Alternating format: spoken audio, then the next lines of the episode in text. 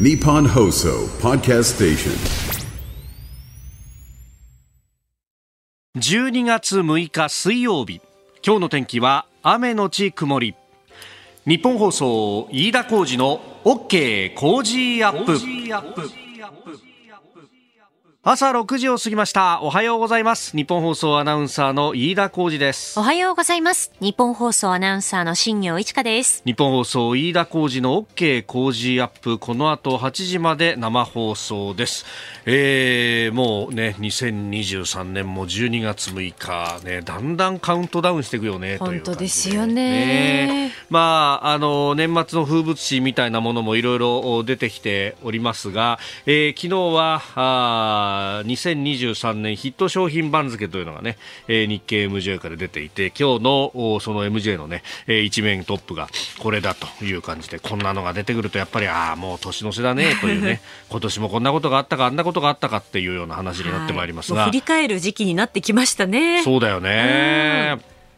えー東の横綱生成 AI、西の横綱が大谷翔平 &WBC。WBC もありましたね。そう、ワールドベースボールクラシック、そうだよね。今年の3月、2月、3月ぐらいという話なんで、ああ、そういえばというね。まあ、この手のさ、あと、まあ、流行語大賞なんかもそうなんだけどさ、どうしても、なんか、真ん中よりも後ろ、秋、ね夏から秋にかけて流行ったものっていうのがうん当選しがちだからさ、はい。まあ、こういうなんか年の前半に起こったことが横綱にまで上ってくるっていうのはねなかなかあのいつもと違うなという、まあ、大谷選手とかいまだに話題になってるし、ええねええまだ落ち着く先が決まってないっていう話だもんね。そうそうそうですよね。ええ。まあまあ本当ね、えーまあさすがにあの日経 MJ だとね、その、おビジネスに関するところっていうのがいろいろ書いてありまして、えーこの大谷 WBC のね、寸評のところにも、まあもちろんね、えー WBC 優勝立役者で大リーグ初の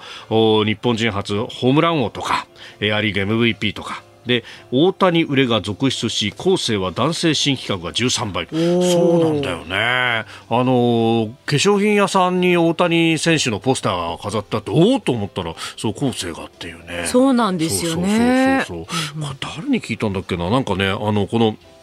大谷さんをこうね起用するにあたってみたいな、もうあの各社いろんなこう手を変え品を変えのプロモーションをやるんだというね話でだからあの大谷選手も例えばギャラがすごく高いとかそういうようなことで動くような人じゃないから、いかに大谷さんにこここのスポンサーというかねあの CM に出るとメリットがあるかみたいなものをあれのあの手この手でプレゼンするんだみたいな話を聞いて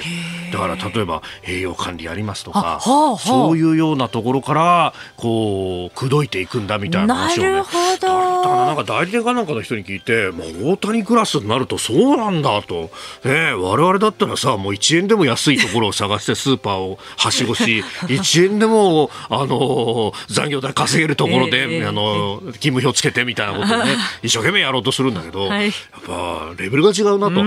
やっぱ横綱だね横綱ですよ。さすがにね、まあ、大谷にはまあしょうがないなと、まあ、我々のタイガースのですねあれは、あれのあれが西の大関と、はいまあ、横綱が大谷翔平 WBC で、大関にあれのあれと。あれのあれ。まあまあ、普通の年だったらね、このあれのあれが横綱を間違いなく取るところではあるんですけれども、まあ、大谷だったらこれはもうしょうがないかなというね、えーえーなんといってもですね、あの、昨日は経済効果の話なんかも出てましたけれども、このお日本シリーズ、えー関西ダービーと、ね、えーあれがですね、ひゃえー1607億円だったという経済効果と。確かにあの、事前の経済効果予測の中でも、はいあのー WBC 以上にお関西圏では、はい。あ経済効果があるんじゃないかと、やっぱ大谷を超えて阪神が世界一だと いうようなね、話が出ておりましたけれども、まあそのお予想にたがわずと、なんかあの、事前の予想よりもこの経済効果が大きく出たというあらー、すごい。珍しい話でしてね。えーまあ確かにね、えーえーあれのあれが大関になるぐらいですよ。まあこの先ね、えーこの間、そうですよ、あの、大阪、日本維新の馬場はい代表が言ってましたけど、相田さん、来年はね、もうア連覇だからね。あ連覇。おっしゃってましたんで、えーえー来年もまたこれが経済効果を生むのかなというね。はいそう。だって85年に日本一になってるわけですよそうですよね。今回38年ぶり、85年は確かにですねプラザ合意があってで円高に触れてというですね、まあ、それはそれであのちょっと経済がスタックした時期があったんですがその後ですねバブルに向けて駆け上っていくという日本経済が良くなるのはまさにこの我がタイガースがきっかけだったわけであります。そうなんですか？あの歴史は歴史的にはそうなのよ。本当にあの符合してるかどうかっていうのは諸説ありますけれども。諸説あるけれども。唱えてるのはほとんどいないかもしれない。私ぐらいかもしれませんがね、えー、だからねこれから来年再来年と、はい、そうですよ。虎がこう野原を駆け回っていくような勢いでね上がっていこうじゃないかと。ねええそんな妄想を抱く今日この頃でございます、はい、こんな話ができるのはまだ幸せなのかもしれない、ね、いやでもいい一年だったんだなっていうのがなんか伝わってきるきますよね。なんか恐縮です。皆さんから。本当そうだね。ね、まだまだまだねあと20日以上ありますんで。そうですね。まだまだ最後まで2023年楽しみ尽くしていきましょう、日本と世界の今がわかる朝のニュース番組飯田浩二の OK 工事アップ、えー、オープニング、えー、日経 MJ のねヒット商品番付をご紹介いたしましたけれども結局トラハラかと。朝からトラハラ、えー、出てきておりますけれども。いやいやあのアレンパは、えー、今週ねあの登場した月曜日の馬場日本維新の会代表がおっしゃっていたと。で今日は、えー、7時台はですね、はい、泉健太立憲民主党代表がいらっしゃると、ねえー、明日は公明党の石井幹事長。そして明後日は、えー、日本共産党の小池書記局長がいらっしゃると。いうことになっておりますんで、ええー、ぜひこちらもご期待いただければと思っております。さあ、そして今朝のコメンテーターはジャーナリスト佐々木俊直さん。この後6時半過ぎからご登場。まずは、えー、小池都知事が高校の授業料実質無償化ということを昨日の会見の中で、えー、打ち出しておりました。そして6時50分過ぎニュース7時またぎは、えー、東京23区特部の11月の消費者物価指数中旬までの速報値が出てきました。えー、去年の同じ月と比べて2.3%の上昇と、まあ、ま上昇が少し鈍りかかっているぞという感じもございます、えー、そしてニュース7時またぎ7時頭からは、えー、泉健太さん登場となります。まあ前原さんの話であったりとか旧統一教会の被害者救済の法案が、えー、衆院で可決されたであるとか、えー、そしておはようニュースネットワークのゾーンでは、えー、衆参予算委員会金曜日に集中審議を行うということでこれは政治と金の話、えー自民党の、ね、派閥のパーティー券裏金そこそそのあたりの話になるのかというところです。そして7時半ごろのニュースプラスワンは、えー、格付け会社ムーディーズが中国の国債についてネガティブという見通しに変えた、えー、そして7時40分過ぎここだけニューススクープアップ、えー、BPO が NHK のコロナ報道放送倫理違反であるというふうに、まあ、判断をしたというところも取り上げてまいります。そして6時50分ごろのビジネスニュースピックアップは福島県応援キャンペーン今日も飲んでおります。メール、そして X、こちらです。はいメールアドレスはコージーアットマーク 1242.com。アルファベットすべて小文字で COZY でコージーです。コージーアットマーク 1242.com。X のハッシュタグは、ハッシュタグコージー1242、ハッシュタグコージー1242です。この時間最新の株と為替の情報を外為ドットコム総研研究員中村努さんに伝えていただきます中村さんおはようございますはい外為ドットコム総研中村です。おはようございます。よろしくお願いします。よろしくお願いいたします。え現地5日のニューヨーク株式市場のダウ平均株価は前の日に比べて79ドル88セント低い3万6124ドル56セントへ取引を終えました、うん。ハイテク銘柄中心のナスダック総合指数は44.42ポイント上がって1万4229.91でした。円相場は前の日と前の日の同じ時間帯とほぼ同一水準の1ドル147円21銭付近で取引されています。はいえー、昨日はですね東京時間、そして欧州時間は材料待ちの様子予想が強く147円を挟んだ動きとなりました、えー、ニューヨーク時間に入ると、えー、アメリカの10月ジョルト求人件数が2021年3月以来の低水準を記録したことでしたりあとは11月の ISM 非製造業景況指数の構成指数のうちの一つである雇用が予想を下回ったということで、アメリカの10年債利回りが9月1日以来の水準まで低下、えー、ドル売りが強まって円相場146円57銭前後まで上昇しました、えー、ただ今週金曜日には市場が注目するアメリカの11月の雇用統計が控えているということもありまして、はい、えドルは売り一巡後は買い戻しが優勢となって、えそれに伴って円相場も147円台まで戻しています。本日ですね、はい、えー、雇用統計の前哨戦と言われる ADP 雇用統計が発表されます、えー、このところ雇用関連の経済指標の結果があまり良くないというものが続いていますので、はい、えー、ADP の結果にも注目が集まっています。まあ、これで雇用も、まあ、ちょっとね、一服という形になってくると、はい、いよいよ、まあ、利上げはもうできないし、はい、じゃあ利下げはってことになってくるわけですか？そうですね、一応あの、アメリカの自動車労働組合のストが10月で終わっているので、雇用統計は強いんじゃないかという予想が出ているんですけども、ど。ただこれだけ弱いあの雇用の他の指標が出てきているので、ちょっとどうなるかっていうのは、はい、えー、分からなくなってきましたね。なるほど、わかりました、はい、名村さんどうもありがとうございました。はい、ありがとうございました。ここが気になるのコーナーでスタジオ長官各紙が入ってまいりました。えー、今日の紙面もね、えー、バラバラというところでありますが、えー、朝日新聞一面トップは、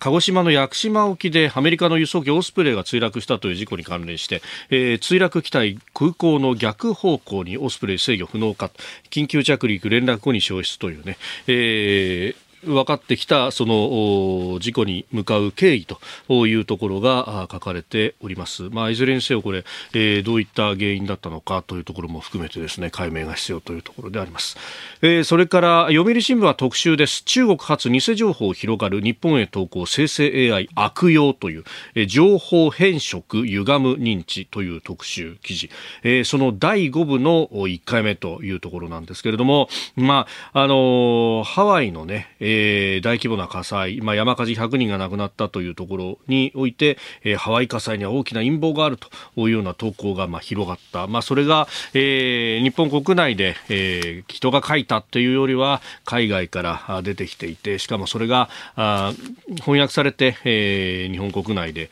えー、読まれたんじゃないかというような話から、まあ、操られる民意というサブタイトルついてますけれども、まあ、偽情報その見分け方の難しさというところで、えー、あります。えー、そして、えー、毎日新聞は日本の読解力3位に躍進国際学力調査という、えー、ピサと呼ばれるね、えー国際学習到達度調査の結果が出てきたということなんですが、えー、日本は読解力が前回の18年の15位から3位へと順位を上げたと。で数学的リテラシー応用力6位から5位、えー、科学的リテラシーも5位から2位ということで、えー、随分とジャンプアップしたぞという感じがありますが、まあ、これコロナの影響で各国学校を閉めてたけど日本はあ頑張って開けてたというようなところがですね、えー、これにつながったんじゃないかという指摘、まあ、それからこのピサ学力調査は、えーうんパソコンで回答するということで、文科省は、えー、需要改善の成果が少しずつ出ている、パソコンで回答するピサの形式への慣れなど、えー、複合的な要因があるということも分析をしているということであります。まあ、あいずれにせよね、えー、こうして、あの、結果が出てくるっていうのはね、えー、いいことなんじゃないかというところで、えー、あります。えー、それから、まあ、あ気になる記事というところで、まあ、これちょっとね、あの、ネット上で出ていた記事なんですけれども、あの、日経の電子版にですね、えー、出ていたんですけれども、あの、まあ、この物価のね、上昇どうなるというあたりで、えー、東大の名誉教授の岩井哲人さん、まあ、あの経済学の宇宙とかさまざまな、ね、本を書いていらっしゃる方でもありますが、まあ、インフレはイノベーションを促すという指摘を書いております。まあ、書いてというかこれインタビュー記事なんですけれどもね、あのインフレで、まあ、あの、物のね、えー、値段が上がっていって、生活が苦しくないじゃないか、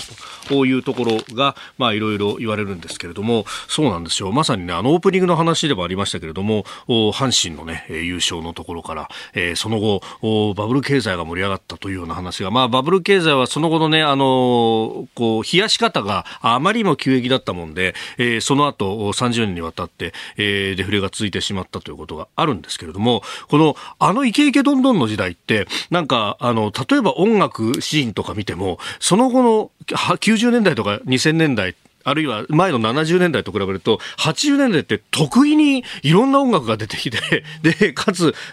あの、なんだこれみたいなものもいっぱい出てきたじゃないですか。結局で、あの、例えばファミリーコンピューターの、うん、ブームとかもあってい、いわゆるクソゲーと呼ばれるようなものも含めて、蘇生乱造でいろんなものが出てきたじゃないですか。結局、イノベーションってそうやってトライアンドエラーができる環境で自由にやることによって、えー、できるんだけど、デフレでお金を残しといたら、それはそれで利益になっちゃうみたいなところだと、みんなリスクが怖くて、誰も手出さないわけですよ。それが30年イノベーションが止まってたってことを考えると、このチャンスっていうものを生かさなきゃいけないんじゃないかということを非常に思いました。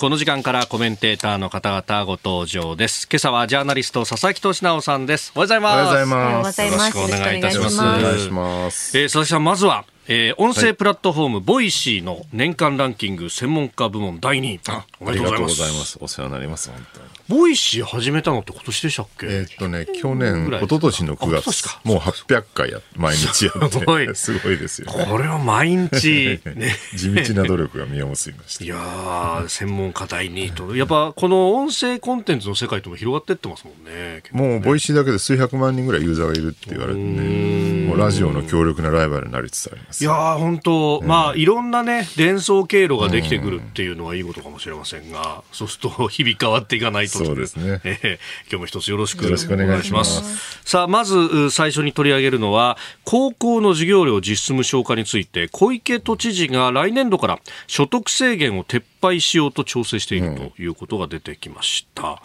えー、どこもね、この教育無償化みたいな話が出てきます、ね、今までは世帯年収910万円未満のうちは、はいえ無償化で、その年あの年収制限を撤廃するって話なんですけど、910万ということなんか多いように見るけど、世帯年収なので、はい、例えば夫婦共働きだったら450万ずつ収入がある人が結婚すると910万ですからね、そんなに全然多くはないんですよね。で一方でね、例えば私立高校なんかそうなんだけど、今、はい、初年度入学金含めると初年度で100万近く平均的にかかるっていうね、だから年収450万のね、それぞれの夫婦が結婚して子供作って、それで100万、高校入るときにいるって言うと、相当負担としては大きかったはずなので、ここはね、だから、まあ、非常に良い、えー、政策だなと思いますよ。なんか逆にね、東京に人が集まりすぎるんじゃないか、さらにって言われてるね、ああ、その子育ての環境とかを考えると。そうなんですよね。だから、例えば埼玉の、ね、その東京都の境界近くに住んでる人だったら、はい、いや、これこんなに出るんだったら、一緒にちょっと引っ越して、県境またい度がいいんじゃないかっていうね、そういう判断も出てくるかなと。ああ、この辺ね、あの、コロナの時の支援とかもそうですけど、うん、財政のこう、豊かなところとそうじゃないところで。そうですよね、うん。そこのね、なんか格差もまた広がっていくのもちょっと微妙な感じがするんですけど、まあ、うん、でもこれや、どっかがやらないと、他の都道府県もやらないので、はい、まあ、東京都がね、それを率先してやっていただいたのは本当に素晴らしいなと思いますよ。まあ、確かに、この子育て世代とか、いわゆる現役世代に対しての還元っていうものが、なかなか、まあ、それを言っても、例えば国政選挙じゃ受けないみたいなところで、打ち出す政党が少ないんですよね。よねこれまたばらまきだとかね、言う人も出てきてるんだけど、はい、まあでもばらまきはばらまきなんだやっぱりね、教育ってなんかもう、その国の力のすべての根源なので、やっぱ少しでも学校にね、行ける、その機会平等をね、ちゃんと作ってあげないと、やっぱり育ってこないですからね、優秀な人材はね。まあね、えー、これで本当優秀な人たちがどんどん出てくるとね、うん、えー、いいんですけれども、えー、まずはこの東京の、まあ、高校授業料実質無償化所得制限撤廃へというニュースを取り上げました。お聞きの配信プログラムはニッポン放送飯田浩司の OK Cozy up の再編集版です。ポッドキャスト YouTube でお聞きのあなた。通勤や移動中に最新ニュースを押さえておきたい方。放送内容を少しでも早く知りたい方。スマホやパソコンからラジコのタイムフリー機能でお聞きいただくと放送中であれば追っかけ再生も可能ですし放送後でも好きな時間に番組のコンテンツを自分で選んでお聞きいただけます。毎朝6時の生放送では登場するコメンテーターの最近の活動はもちろんたっぷりとニュース解説をお届けしています。レギュラーコメンテーターに加えて専門家と随時つないで掘り下げてお送りしています。また株と為替の最新情報もお届けしています。日本放送のエリア内でお聞きの皆さんラジコラジコのタイムフリーでチェックしてください。番組公式 X ではこれから登場するコメンテーターや取り上げるニュースなど最新情報を発信中です。ぜひフォローして番組にご参加ください。日本と世界の今がわかる朝のニュース番組飯田浩二の OK 工事アップ7時をまたいでニュースを掘り下げてまいります。今朝のコメンテーターはジャーナリスト佐々木俊直さんです。引き続きよろしくお願いします。よろしくお願いいたします。ではこの時間取り上げるニュースこちらです東京23区11月の消費者物価指数去年同じ月よりも2.3%上昇。総務省によりますと東京23区の生鮮食品を除いた消費者物価指数は先月中旬時点の速報値で2022年の平均を100として去年11月がの103.6から106.0となり2.3%の上昇となりました。10月の2.7%から0.4ポイント下がりまして4ヶ月連続で2%台となっています。食料品の上昇率が落ち着いてきていることや電気代都市ガス代の下落幅が拡大したことなどが主な要因です。えーまあ、全国の数字の先行指数としてね、この数字出てきたりしますが、うん、10月が2.7、11月が2.3で、ちょっと落ち着いてきたっていうところなんですよね。はい、まあ、背景が、うんエネルギーと、それから食料品が少し落ち着いていわゆるコストプッシュインフレっていうね、コストが高くてインフレになったのが、コストが少し下がってきたので、ちょっと落ち着いて、これはまあいいことなのかなと思うんですけど、ただまあ一方でね、その、ずっとほら物価が上がり続けていて、まあこの1年半ぐらいね、ずっと日銀目標の2%物価上昇率上回って、はい、えー、ね、上がり続けてると、その代わり賃金も上がってんだけど追いつかないから実質賃金は下がってしまってるっていう状況の中で、はい、なんかやっぱもうニュース見ても何見てもね、物価が上がって、もう悲鳴がっていう話ばかりじゃないですか。そうすると何が起きるかって消費マインドがやっぱり、で、あのね、冷え込んできてしまうっていうね、もう物価高くて買わないからもう買わないで我慢しよう。で、これがね、行き過ぎると、今度は逆にその企業の側も、みんな買わないからやっぱり値下げしなきゃねっていう圧力になっていって、で、そうするとね、これで物価が下がってしまうと、もはやコストプッシュインフレじゃなくて、いわゆるデフレマインドによるデフレにね、はい、逆戻りしかねないので、だから物価が下がったからといって、必ずしも喜ばしいわけではないっていうのが難しいところなわけですよね。まあ今物価が上がる、でも先はもっと上がるだろうと思うと、あ、じゃあ今買わなきゃになるけど、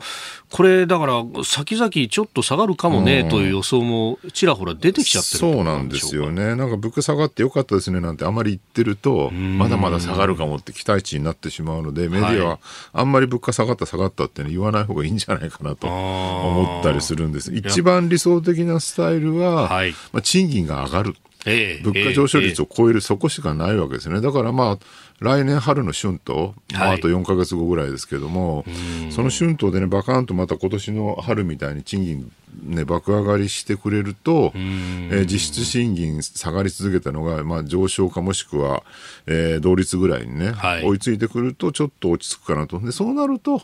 まあ、賃金上がって物価も上がってっていわゆる好景気のね、循環に入っていくんじゃないかなと思うんですけどね。そうならないでね、物価だけ下がっていって賃金あまり上がらないってなってしまうと、はい、またこの失われた30年のね、暗い日々に戻ってしまうなって感じもしますよね。いや、あの、物流流のね、2024年問題とかいろんなところで、うん、あの、現場のね、企業経営者の人とか取材する機会が最近多いんですけど、いや人手不足もあるし、で、賃金上げたいけど、うんこれ、お得が払ってくんだけ上げられるもんも上げられないんだよっていうね。あそうなんです、ね、大企業は上げられるけれどもそういわゆる刑事回復ってね、コロナの時によくやりましたけど、はいえー、V 字ではなくて、K の右側っての上に行くのと下に行くのが両方あるから、はい、分断が広がるよね。で、実際だから物流とかの分野では、うんえー、給料は上げられない、しかも働き方改革で一人当たりの労働時間減らさなきゃいけないっていう、はい、結果的に、ね、給料下がってしまう手取りが下がって問題も起きてしまっていて、かといってじゃあね、また猛烈に働いて、人並みの給料もらえるのがそれがいいのかっていうね、だからブラックロードもやめなきゃいけない、給料も上げていかなきゃいけない、経済も回さなきゃいけないってね、同時にすべてやるってね、やっぱなかなか茨の道なんだなっていう、だから経済、マクロ経済って本当になんか危ういバランスの絵で、成り立ってるもので、これをね、うまく回すっていうのは本当に、えー、政治だろうが経済だろうがね、そういう意ではないよねっって話だと思いますよ。うん、あんまり大きく報じられてなかったんですけど、うん、あの公正取引委員会が、ええ、その中小企業との間の契約だとかのところで、うん、あ人件費が上がった分に関してはちゃんと転嫁しましょうねっていうのをガイドラインを出したんだみたいな、ね、出てましたね、そういえばね。パッと出てましたよね。こういうのってどうなんですかね、聞くのかと。どうなんだろう、まあ、大企業側がもうとにかくね、部品とかね、その流通値上げしてもいいからっていうね、そこの度量を示せるかどうかってことにかかってくるんじゃないかなと思うんだけど、まあね、そこ期待できるかどうか、本当マインド次第なので。まあ一方でね、大企業の側も、じゃあ株主から見たら、お前これ、俺たちに利益還元せずに何やってんだよ、みたいなことを言われてしまうと、やっぱり世の中全体の空気みたいなところになってくるやっぱなんかコスト下げなきゃって意識が強いですからね。まあ、ここ30年、それでやってきた。だからまあコストダウン経済からの脱却って岸田首相言ってましたけど、けどまあその理念は正しいかなと、ね、あとはどうやるのかとかね。岸田さんのそのどうやるかとこが足らないので、みんな怒ってんじゃないかなと思いますけどね。日本放送飯田浩二の OK 工事アップ時刻は朝7時を過ぎました。改めましておはようございます。日本放送飯田浩二です。おはようございます。日本放送新業一華です。今朝のコメンテーターはジャーナリスト佐々木俊直さんです。引き続きよろしくお願いします。よろしくお願いします。さあそしてこの時間今週は特別企画をお送りしております。臨時国会いよいよ大詰め。連日政党幹部が生出演先週の金曜日からお送りしておりますがあ4日目の今朝は野党第一党立憲民主党泉健太代表です。おはようございます。おはようございます。よろしくお願いします。いや朝からありがとうございます。とんでもございません。このぐらいの時間にはもう起きて活動されてる、ね、実は5時台には起きてます、ね、すごい。5時起き？5時台起き前の日昨日もまあ12時過ぎまでちょっと外にいたんですけどでも朝は意外とちゃんと 起きてしまうタイプです。ちっちゃい頃から。あ、ちっちゃい頃からちっちゃい頃からですね。前の日が遠足であっても、修学旅行であっても、運動会であっても、次の日必ず朝早く起きちゃうっていう。へえ。でもその睡眠時間で、どっかで補填したりしないもんなんですか？その時は、うん、確かに昼眠くなったりしましたね。そうですよね。で、今そういうわけにいかないですもんね。そうですね。ですからやっぱり今は、まあ、睡眠時間はちゃんととって、でも朝は結構早く。ですから夜そんなに遅くまでは普段はやらないですね。なるほど。じゃあ昨日段階ちょっとイレギュラーだ昨日イレギュラーですなるほど。はい、まあそのあたりね、あの、いろいろ国会も終盤になってきて、うん、そしてまあ野党の動きっていうと、はい、前原さんが動いたりとかもしてるから、はい、これいろいろ、まあね、立憲民主党、ね、直接の影響はないかもしれませんけど、えー、どうですか、そうですね。まあ動きというか影響は限定的ですね。えー、まあまず一つは国民民主党の中での、まあ分裂ということと、まあ、あの、大きく何かを呼びかけている、影響を持っている状況ではないので、まあ、あくまで限定的かなと思いますね。あまあ、そもそもね、同じ京都で、前原さんもいらっしゃるし、えー、で、それこそ、ね、泉さん、学生時代の頃から、あそうですね。ね、あの、はい、その人となりというか、よくご存知だと思いますけど、やっぱり、こう、決断するときは、前原さん、ああやってぐっと前に出ていくタイプなんですか？いや、本当にあの、チャレンジ、もう悪なきその純粋な思いの追求っていう意味では、まあ本当になかなかそういう政治的チャレンジを行える政治家って多くないわけですよね。しかも仲間を連れて。はい、だそういった意味では、もう類まれな政治家ではありますね。はい、さあそしてまあねこの教育無償化を実現する会ということでやってきました。まああの一方でね国会の方は旧統一教会のあの被害者救済の法案が衆院で修正案可決となりましたけれども、うん、この修正案のポイントであるとかどうご覧になってますか？はい、まずあの被害者当事者からするとですね。はいまあ、あの実際に家族が崩壊したりそして、まあ、多額の献金ということで財産的被害を被ったりしているんですが個別に教団と争うっていうのはまずその財産的大きな被害を受けて家族がボロボロになった状態の当事者が大きな教団と争うことに体力の大きな差があるわけですよね。はい、でそれぞれそんなまあ訴訟を起こしたりとかができないということで我々は包括保全といって教団解散命令請求を解散命令を受けた教団については、やっぱりその財産をちゃんと保全をして例えば海外に送金されたり売却されたり現金化されて隠されたり、そういうことを防がなきゃいけないと。例えばちょっと例はあの宗教団体じゃないんですが消費者被害のジャパンライフっていう、まあ、被害があってこの時も一気に財産が散逸してしまってですね、結局被害者が救済を求めてもお金ありませんという状態になっていた。そういうものを防ぐために教団のこの財産処分をしっかりこう歯止めをかけていきましょうというのが野党案だった。で与党案はそこは、まあ、財産にはですね制限はかけられないとか言って、はい、まあ、報告だけの義務を課そうとしてたので、うん、まあ、そこではなかなか報告だけでは守れないだろうということで我々は強いその財産保全をする法案を作って対案としてぶつけていたんですけども、うん、まあ、残念ながら野党少数なので最終的には議論して包括保全というその財産そのものを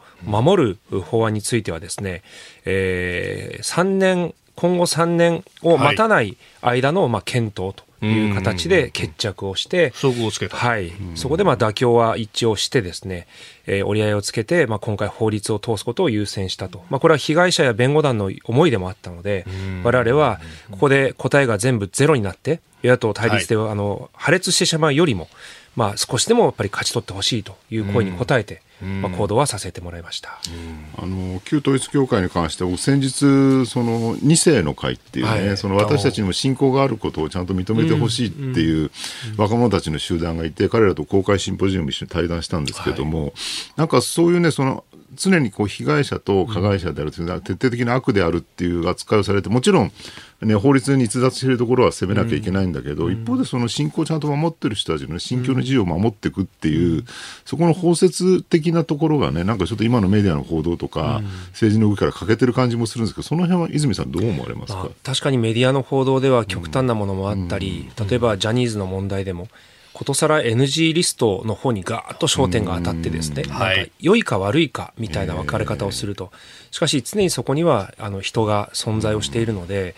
まあ、その自由だとか、あは尊重せねばならないと。ただあのこの宗教法人法で言えば、まあ、あくまでその税制優遇を受けられるかどうかということなので、仮に解散命令が出ても、それは信教の自由を犯すものではないので、まあ、そういった意味では信仰の自由というのは、まあ、常に担保された形で、しかし、まあ、その財産をどうするかということについて、まあ、一定の制限というのはですね、あり得るだろうということで、今回は対処してます。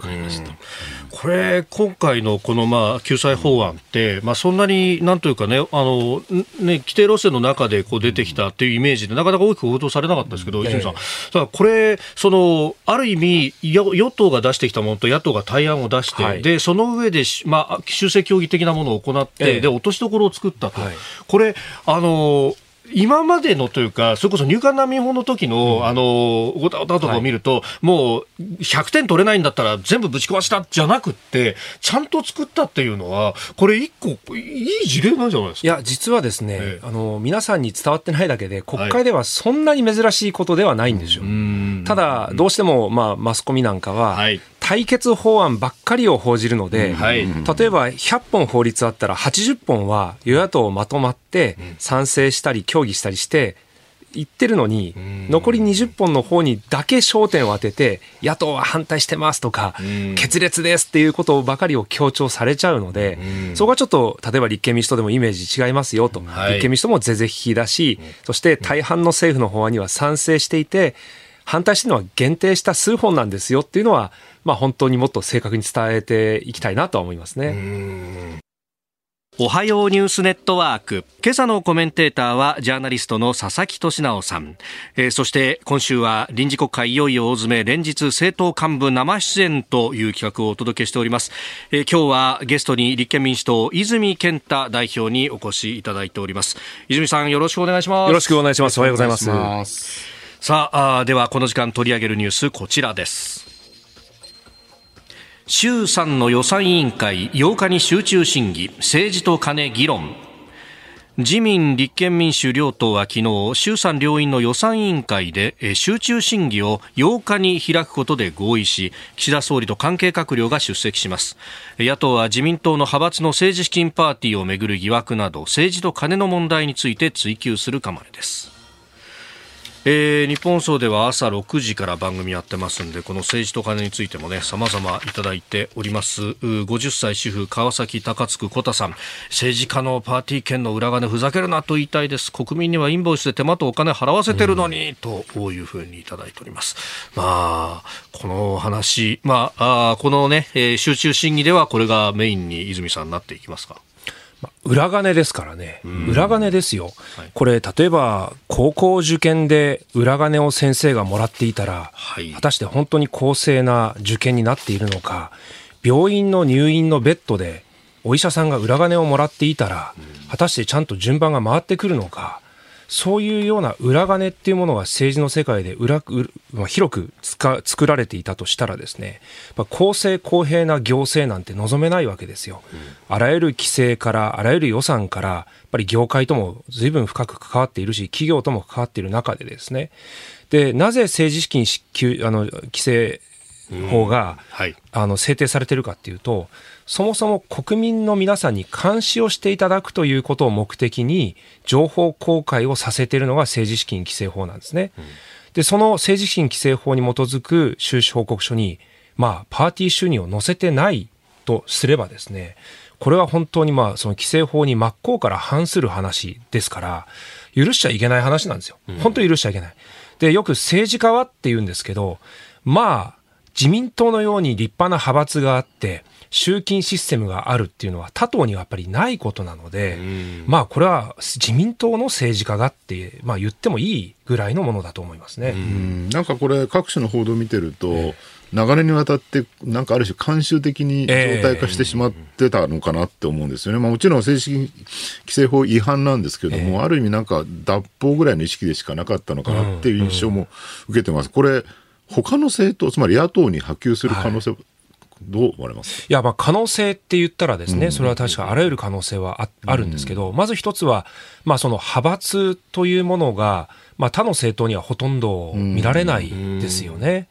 まあ、そしてそこが政治団体登録をして、まあ、パーティーをして多額の収入を得るんだけども、実はその収入の中で記載されていたのは一部で、あとは記載されていなかったと。これあの、個人であった場合には、まあ、かつて園浦健太郎議員という自民党の議員が、まあ、4000万円のパーティー収入があって、まあ、ほとんど遊ぶ金に使っていたということが後で分かった。まあ、それは記録していなかったから、あの、領収書というか、あどれだけ収入があってですね、何に使ったかっていうのは出てこないわけです。で、彼は議員辞職をした。それぐらいの問題ですから、まあ、これはもう絶対にあの、許される話ではないとね、立憲民主党では出てこない。いや、これ分かりませんよね、そんなのね。あの、確かに、あの、誰がどういうパーティーをいついつやっていて、それを不記載である。あ、これただ一つ、あの、言わなきゃいけない、区別をしなきゃいけないのは、はい、ケアリスミスみたいなもので、で、3万円の記載が漏れていました、みたいな話と、1年、2年、3年、4年、長年続けていましたとでは、これは全然違いますよね。ですから、これは自民党の議員であっても、本当にミスで起きたものなのか、それとも意図してやっているものなのか、そこは明確に区別ができると思いますね。あのー、まあ、この状態をね、なんかなんと改善するためには、政治金規制法を改正するしかないんじゃないかって自民党から声出てみて、それは泉さんいや、違う、ままあ、現行法を守るってことがまず大事、これね、何でもそうだけど、はい、今の法律を守れない人たちが、法律を改正しようと言ってルールを変える話にまず入っていくっていうのはおかしな話で、ルールを守るには法律を変えた方がいいんじゃないか、そんなこと言ったら法律いくらでも緩くなりますよね。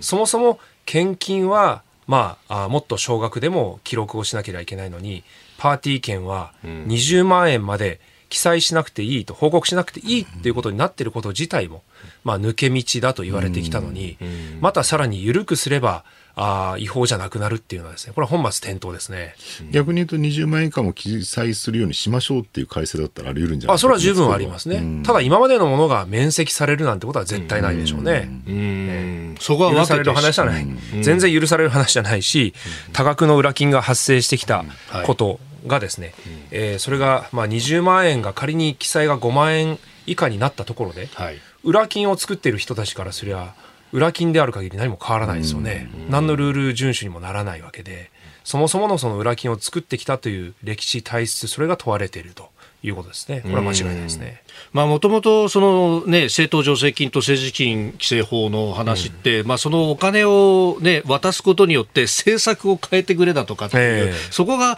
あの、おかしいじゃないかっていうところから始まったと。うん、まあ、ある意味、民意の吸い上げ方みたいなところで、うん、これ、業界団体だったりとか、あるいは霞が関だったりとかっていうところからの吸い上げって、今までの自民党のシステムですけれども、まあ、それがもう制度疲労を起こしてるっていうところはあるんでしょうか？いや、本当にですね、まあ、それは企業献金も自由があるとか言いますし、はい、まあ、団体献金だってそれはあるかもしれないけれどまあその業界からそれだけ献金があったらその業界に悪いことはできないよねっていう構図はやっぱり今もあるわけですよね。ですから、まあ、本当に公平公正な行政をするということをまあ、今国民から少なくとも大きな疑念が持たれていてそして現に、まあそのただ単に多額のパーティー収入を得るだけじゃなくそれを裏金にしてまあ、見えないようにしているっていうのはですね本当に国民の信頼を真っ向から裏切るもの。だからでこれはもう絶対許されることじゃない。ただあの予算委員会でですね、はい、自民党や大臣が本当のことを言うんだったらそんな楽な話はないわけですよ。でこれ今検察が捜査をしていますから、はい、実は永田町の中では国会が終わらないと検察の本格的な動きは始まらんと。だから真相は国会会期中にはなかなか明らかにはならないんだって話もあるんですね。まあ、答弁も捜査中の案件でありますんで、お答えは控えさせていただきます、もういつもの決まり文句で答弁逃れをするに決まってるっちゃ決まってるので、まあ、そういうところは今後、国会閉会以降の、はい、まあ、検察の捜査というところも、ぜひ国民の皆さんには関心持っていただきたいと。これに絡んで内閣不信任決議案を出されるかどうかってのはどうなんでしょう、まあ、これに絡んで出すかどうかっていうところは、われわれは最終的には判断します、まあ、不信任案を出して、例えばですけども、じゃあ自民党が解散しますと言ったときにですね、まあ、捜査が止まってしまうんじゃないかとか、解散したことで議員が入れ替われば、なんだかこう、うやむやになって、しかもけじめまでついたなんて言われるんじゃないかと。いうような問題も、まあ、これありなので、我々は総合的にやっぱり今判断をして、最終的に決めていかなきゃいかんなと思ってますね。これね、出さなきゃ出さないで今度、矢越だみたいなことを言われたりとか、泉さん、大変ですね。まあ、あの、こういう不信任案っていうのは、確かに、はい、あの両方言う人がいますから、まあ、それはそれとして、まあ、とにかくでも今の自民党のこの裏金体質は異常だということはもう言わざるを得ないし、国民の皆さんやですね、うん、企業の側で献金を出してきた皆さんにもですね、実はその出してきたものは記録しているのに、まあ、派閥の方で記録していなかったというズレが今回の発覚にもつながっているので、うん、ぜひ会社側で献金をした方々も、うん、一層、今回、まあ、それを一掃するという意味で、まあ、真相を語っていただきたいなとは思いますね。あの、内閣不信任案出さないと弱腰だって言われる。でも、出すとね、まあ、それは否決されるみたいなね、その繰り返しで、ただ、拳を振り上げているとメディアが喜ぶ。でもメディアだけじゃなくて、その立憲民主党の支持者の中でもやっぱそういうのを期待する人が非常に多くて、結果的にその拳を振り上げてるポーズみたいなものが、いわゆる中間層というかですね、その、コアな支持者じゃない人たちから見ると、ちょっと異常な感じがしてしまうというところあると思うんですけど、そこで、じゃあ立憲民主党どうやって支持層を増やしていくのかというところについては、どういうビジョンをお持ちなんでしょう？まあ、あの、真面目にコツコツとまともなことを、ま、っとうなことをやり続けるということですね。まあ、今回経済政策も作りましたけれども、私はまあ立憲民主党として特に訴えるべきは産業を伸ばすということを明確に言うべきだと言って、まあ、人への投資っていうのはこれまで言ってきましたけど、特に環境産業、まあ、脱炭素産業、まあ、あるいは AI、インテリジェンス、まあ、様々なものはもっと伸ばしていかなきゃいけないと。こういう攻めの姿勢はですね、立憲民主党としても堂々と言ってきたい、ね、今回の経済対策はね、はい、連合からも結構評価されていて、はい。ねあのーうん、特に今、岸田政権がね、その経済対策ぶれまくってるところでは、えー、やっぱ経済中心に立憲民主党が攻めていくっていうのはすごくありですよね。えー、まあ、特に今、COP28 もやってますけども、本来であればもっとこの10年でも、まあ、環境産業に投資をして、まあ、エネルギー転換を図ることによって、まあ、化石燃料の輸入を抑えるっていうのは、温暖化対策でもありますけど、国富の流出を防ぐことでもあるので、我々とすればやっぱりこう石油を買い続けるこの国の構造を変えたいと、そういうことをちゃんと言う立憲民主党じゃなきゃいけないと思いますね。これね、ガラッと変えてしまうと、電力不安定なんじゃないかみたいな話も言われますけど、やっぱりそこは全身的に変えるって感じなんですか、まあそうですね。あのですから、例えば原子力のことについて立憲民主党が主張するならば、私は党内にも言っているのは、だからこそ再生可能エネルギーとそして省エネと蓄電と安定的に供給できる体制は絶対必要だと言ってます。えー、泉健太代表でした。どうもありがとうございました。はい、ありがとうございました。日本と世界の今がわかる朝のニュース番組、飯田浩二の OK 工事アップ。今朝のコメンテーターはジャーナリストの佐々木俊直さんです。えー、今週は臨時国会いよいよ大詰め政党幹部連日生出演ということでもう今まで、えー、泉健太立憲民主党代表にお越しいただきました。いやもうとっても誠実でね、はい、おっしゃってることも、まあ、まともって失礼だけども非常に妥当なことをおっしゃっていて、えー、でそういう方向に立憲民主党も進めばいいのになと僕は思うんだけどでも多分それをやっていくと、はい、いわゆる壊し自社か離反するっていうねそこのジレンマが僕はあるんじゃないのかなっていう。ただ、政権奪取できるようなね、与党、野党野党になろうと思ったら、やっぱそこは避けては通れないハードルなので、なんかそこをまた打開しないと、どんどんどんどんね、支持者も少なくなっていくだろうし、まあ、泉さんに任されてる、ね、その責任というか仕事ってのは重いなと思いますよ。我々もね本当なんか報じ方としてもねこの対決の部分ばっかりがクローズアップされるっていうのはちょっと反省も含めて。かなりメディアに対してちょっとイライラされてる感じはしました、ね、いや8割はちゃんと熟議でやってるんですっていうのはね、えー。えー、さて明日は公明党石井啓一幹事長そしてあさって金曜日は日本共産党小池晃書記局長登場となります。ぜひお聞きください。さあそしてここで番組からのお知らせです。来週12月11日月曜日からの1週間、 Cozy up は特別企画をお送りします。岸田政権の経済政策からパレスチナ情勢まで徹底解説、激論、ダブルコメンテーターウィーク。毎日6時台から2人のコメンテーター生登場政治経済から外交安保までニュースを徹底解説生激論を繰り広げます初日12月11日月曜日のコメンテーターは評論家宮崎哲也とエコノミスト片岡剛志日本経済復活のため何が必要か徹底議論します。12月12日火曜日のコメンテーターは経済ジャーナリスト須田慎一郎と自民党参議院議員青山茂春。ポスト岸田の動きはあるのか最も恐れる須田青山最強タッグ結成です。12月13日水曜日のコメンテーターは数量政策学者高橋洋一と外交評論家三宅邦彦国際情勢と経済が大きく動いた2023年。財務省と外務省 OB2 人が来年を大予測します。12月14日木曜日のコメンテーターはジャーナリスト峰村健二と軍事評論家小泉悠。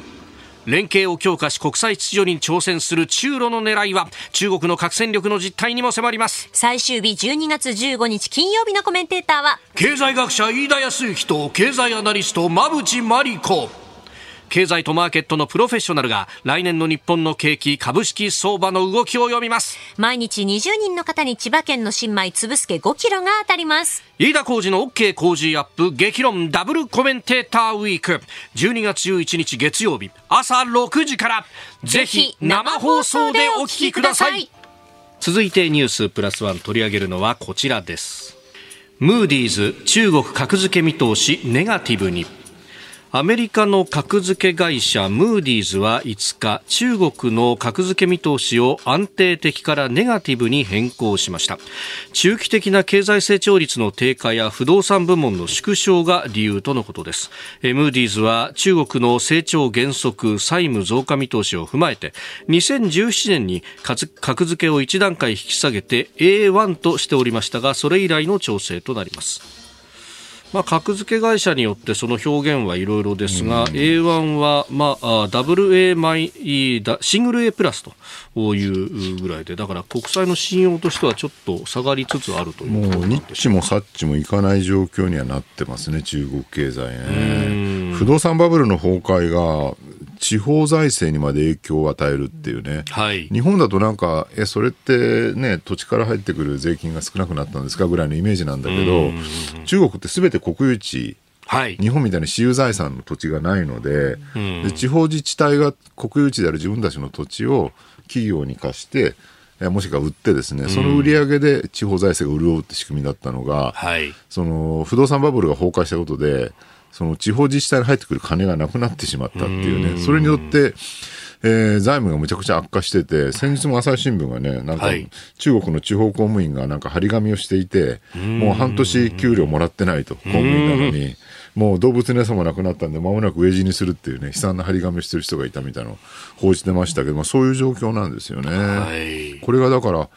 まあ、地方自治体でも当然税収が減ればですね、うん、えー、税収というかその土地の収入が減ればですね、えーえー、国政にも影響があるよね。で加えてあの、まあ、習近平体制になってからねずっと IT 企業に締め付けをむちゃくちゃしていて、はい、それこそ一時アリババの、ね、ジャック・マーとかが東京になんか逃げてきたりとか。あそうね、まあ、そんな話ありましたね、ね、その後戻りましたけどね。はい。っていうのであの富裕層の間で結構不安が広がっていて、まあ、結局、ね、中国って長らくほら文革をやったりとか、はい、社会政治が全然安定してなかったのでその国に対する不信感がすごく強かった。だからあんまり経済回らなかったっていうのもあるんだけどそれがまあその東証平以降のね経済改革開放運動のこの30年40年の間に、まあ、国に対する信頼感がすごく高まってだから国内に投資もガンガンしましょうみんなで経済盛り上げましょうってやってきたんだけどその信頼感が今揺らぎつつあるから今一斉に目が国外に向いてるっていうね。それこそ中国の富裕層とかもう中国にいると怖いから、えー、東京にですねマンション買ってこっちに移ってくるみたいなのどんどん増えていて、東京のね湾岸のタワマンが中国人富裕層だらけになってるみたいな報道もあるわけですよね。でこれが起きるとね結局投資もまあ増えなくなってしまうと。そうですね。中国国内の投資はその分減っちゃうと。で実際外資がね、どんどん中国の市場から逃げ出していて、投資が外に出ていると。で、その、まあね、余ったお金がなぜか日本に来てるっていうね、はい、経済安全保障の観点から言うと、日本はまあより安全な場所だし、でね、まあ TSMC の工場もできたりとかね、台湾の。はい、いろんなこう日本にとってメリットあるんだけど、まあ中国はね、そういうことで、なんだろう、もう成長は減速し、不動産バブル崩壊しですね、えー、金融資本も外出、あの、外国に流出しっていうので、まあ、非常にやばい状況になってきてるなって感じですよね。だからこれがね、あの、民主の不満だとかにどこまでつながるのかというところ、まあ、それはコントロールをしようとしていると、テクノロジーを使ってみたいな話なんで過去の事例から言うと、こうやって国内の内政がね、不安定になると必ず、はい外に敵を見つけて、ね、その、なんとか内政の混乱を抑えたがるっていうのが、まあ、どこの国でも起きられ起きてることなので、これがね、台湾侵攻とかね、なんか変な方向に向かわなきゃいいなっていうのが一番心配どころなんですけどね。ね、何も書かない白い紙を出して、無言で抗議のね、イメージを伝えるみたいなのも、一時流行りましたけど、これもまた一掃されました、ね、そうなんですよね。ただ中国もね、やっぱりそうは言ってももうこんだけなんだろう民主化が進んでというか要するに自由な人生が当たり前っていうのが何十年も続いている状況で今更毛沢東時代にも戻れないだろうしね。一体どうすんだ習近平って感じがしますね。続いてこの時間はここだけニュース。スクープスクープスクープアップ BPO NHK のコロナ報道を放送倫理違反 NHK の報道番組ニュースウォッチ9が新型コロナウイルスのワクチン接種後に亡くなった方の遺族をコロナ感染で死亡した方の遺族のように伝えた問題で BPO 放送倫理番組向上機構の放送倫理検証委員会は放送倫理違反があったと結論する意見書を発表しました。5月15日放送のおよそ1分間の映像だったということであります、うん、ディレクターとかねその NHK の上司は、弁解の言葉として広い意味でコロナ禍で亡くなった人の遺族に変わらないって言ってたっていうね、まあ、ちょっとあまりにも雑すぎるよねっていうね、まあ、もちろんそのワクチンで人が亡くなるかどうかっていうのは結構、はい、えー、問題のある話なのでそれが是か非かは別にしても多分その当事者にとってはねそこはすごい重要な話なわけだから、はい、なんかあまりにも NHK ともあるものがこの程度のレベルでね番組にしちゃうのかっていうのはちょっとがっかりしたところありますよね。人の死っていうのはね、本当に、まあ、このところね、記者メモの流出等々とかいろんなことがありましたけれども、まあ、このね、えー、言論の自由であったりとかというところと、まあ、やっぱりそうは言ってもこう、踏み外すことをしてはいけないという。うん、なんかね、こう言論の自由、表現の自由っていうのはものすごく重要なんだけど、それを盾にして、例えば被害者遺族の名前明かせよみたいなね。あはいはい、そういうあの前の京都アニメーション事件の被害者の名前を出さないって、京都府警が判断したことに対してすごいこう報道抗議して、それはもう本当に一般世論としては、はい、ね、京都府警の側に立ち、被害者の名前出さない当然だろうっていう、そこのブレが起きてたりとか、でも逆にじゃあそこまで表現の自由を守るんであれば徹底して守るべきなんだけど、一方でね、案外簡単にそれこそキャンセルカルチャー的なものに屈しちゃってるケースとかがね、はい、起きたりしてて、ちょうど昨日もすごい今ネットで話題になってるんですけど、角川が、はい、あの子もトランスジェンダーになったっていうね、あのトランスジェンダーの問題のタブーとされてる、例えば子供がね、トランスジェンダーって言って、それで性転換手術を受けてしまうと、子供のうちに。でも、それは本当にトランスジェンダーだったのかどうかってことは、ええ、ね、その、わかんないよねっていうような、うん、まあ、あんまりこれ言うとね、差別だって言われてしまうので、あんまり表立って議論できないところについて、アメリカのジャーナリストがですね、はい、バーンと、うんうん、えー、長いノンフィクションを書いてですね、はい、これがアメリカで大ベストセラーになりですね、うんで、ニューヨーク・タイムズとか、えー、とあとイギリスのエコノミスト、あとタイムズですよね、有名なあの新聞社ですけども、はい、なんかのベストブックとかのベストセラーになってる本があって、これが日本で角川で翻訳されてですね、はい、あの子もトランスジェンダーになったってタイトルで1月24日に発売予定だったんだけども、えー、急遽発売中止にしますっていうね。発表が発表がつい昨日あって、要するに、その、当事者の方を傷つけるんじゃないかというふうに、トランスジェンダーの方が言われてしまったので、えー、角川としては、えー、これを観光は取りやめますっていうのを昨日公式的に声明を出されていると。でこれに対してね、それ、あ、これはキャンセルカルチャーだろう。ね、紛争だろうっていう批判は相当相次いでいて、はい、どうなんだろうってちょっと分かんないんですけども、だから、表現の自由を追求するんであれば、こんなね、自ら噴書するようなことはね、一切やるべきじゃないと思うんですよね。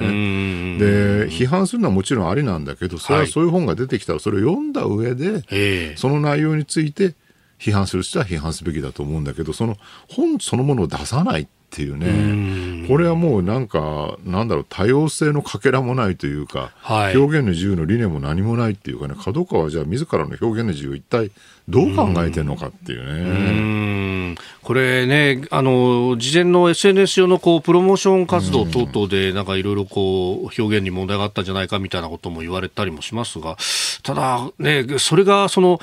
このタイミングで本を出さないっていう意思決定につながるかどうかっていう、そうなんですよ、ね、これ、相当大詰めですもんね、うん、1か月半前っていうと、もう、もうゲラも、もう多分すでに構成は終わっていて、多分表紙はそろそろできるかなっていうね、カバーデザインもできてっていう、まだ吸ってはいないだろうけどって感じですよね。あまだ吸ってないから、会社的にはぎりぎり今だったら引き返せるタイミングみたいな感じですか。あのまあ、しかもその本がね、なんか、なんだろう、その全然評価されてないような、はい、得体の知れないヘイト本とか見るそんな本がいっぱい世の中溢れてるじゃないですか。韓国に中国の悪口言ってるだけの本とかね。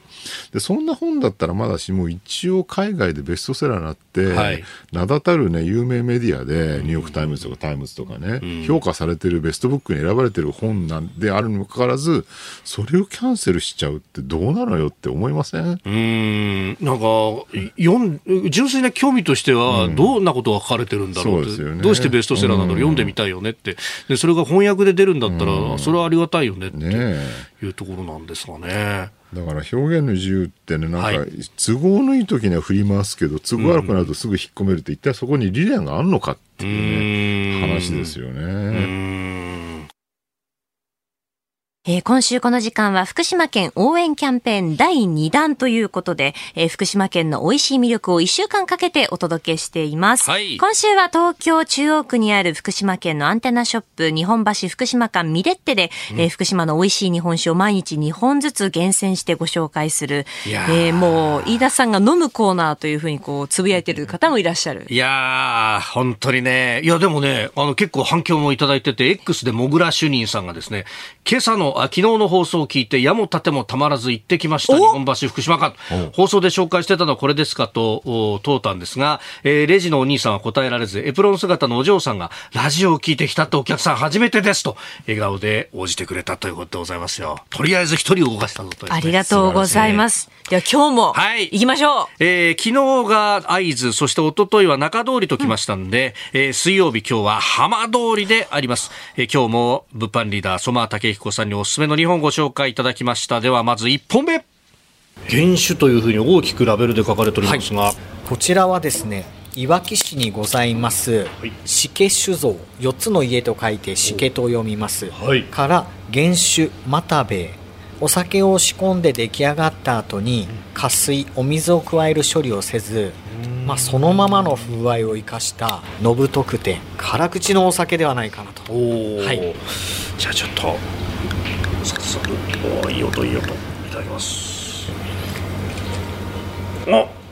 これは一発目覚まされますね、はい、ボディがしっかりとあるかなと、ね。はい、でもお米の袋から立ち上ってくるような香りが残りますね、ありがとうございます。目の前にこのお魚のですね、えー、すり身。これ何ですか？はい。名前が厚揚げソフトかまぼこ。名前の通り柔らかいかまぼこなんですけどもああもうねこのいい香りが厚揚げの、はい、ね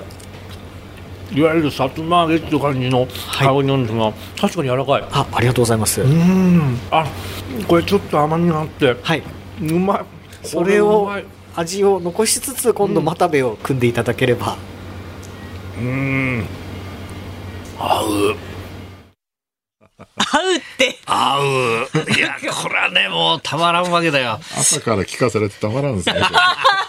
どうもすいません。ですよね。いや、でもね、このマタベの原酒、アルコール度数がちょっと高め20度。20度焼酎ぐらいあります、ね、そうそうそうそう、ちょっとね、だから米焼酎みたいな感じの香りもね、するわけなんですよ。で、地元じゃね、氷入れて飲むなんてこともあるそうなんですが、やっぱりね、魚と合う浜通りのお酒っていうのはね、海を目の前にしますからね。さあ、では2本目こちらです。震災前が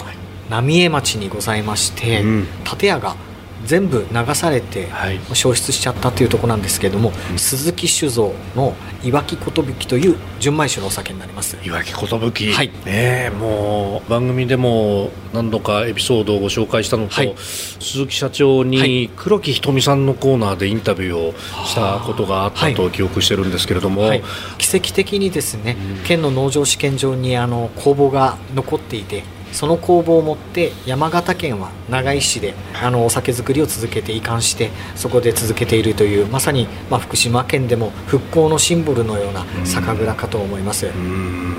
もうラベルに青外波そして波の形、はい、いわき寿って真ん中にね、はい、えー、寿の字が大きく書かれているという、はい、これはもうほぼ透明という感じですが。ああこれはこれで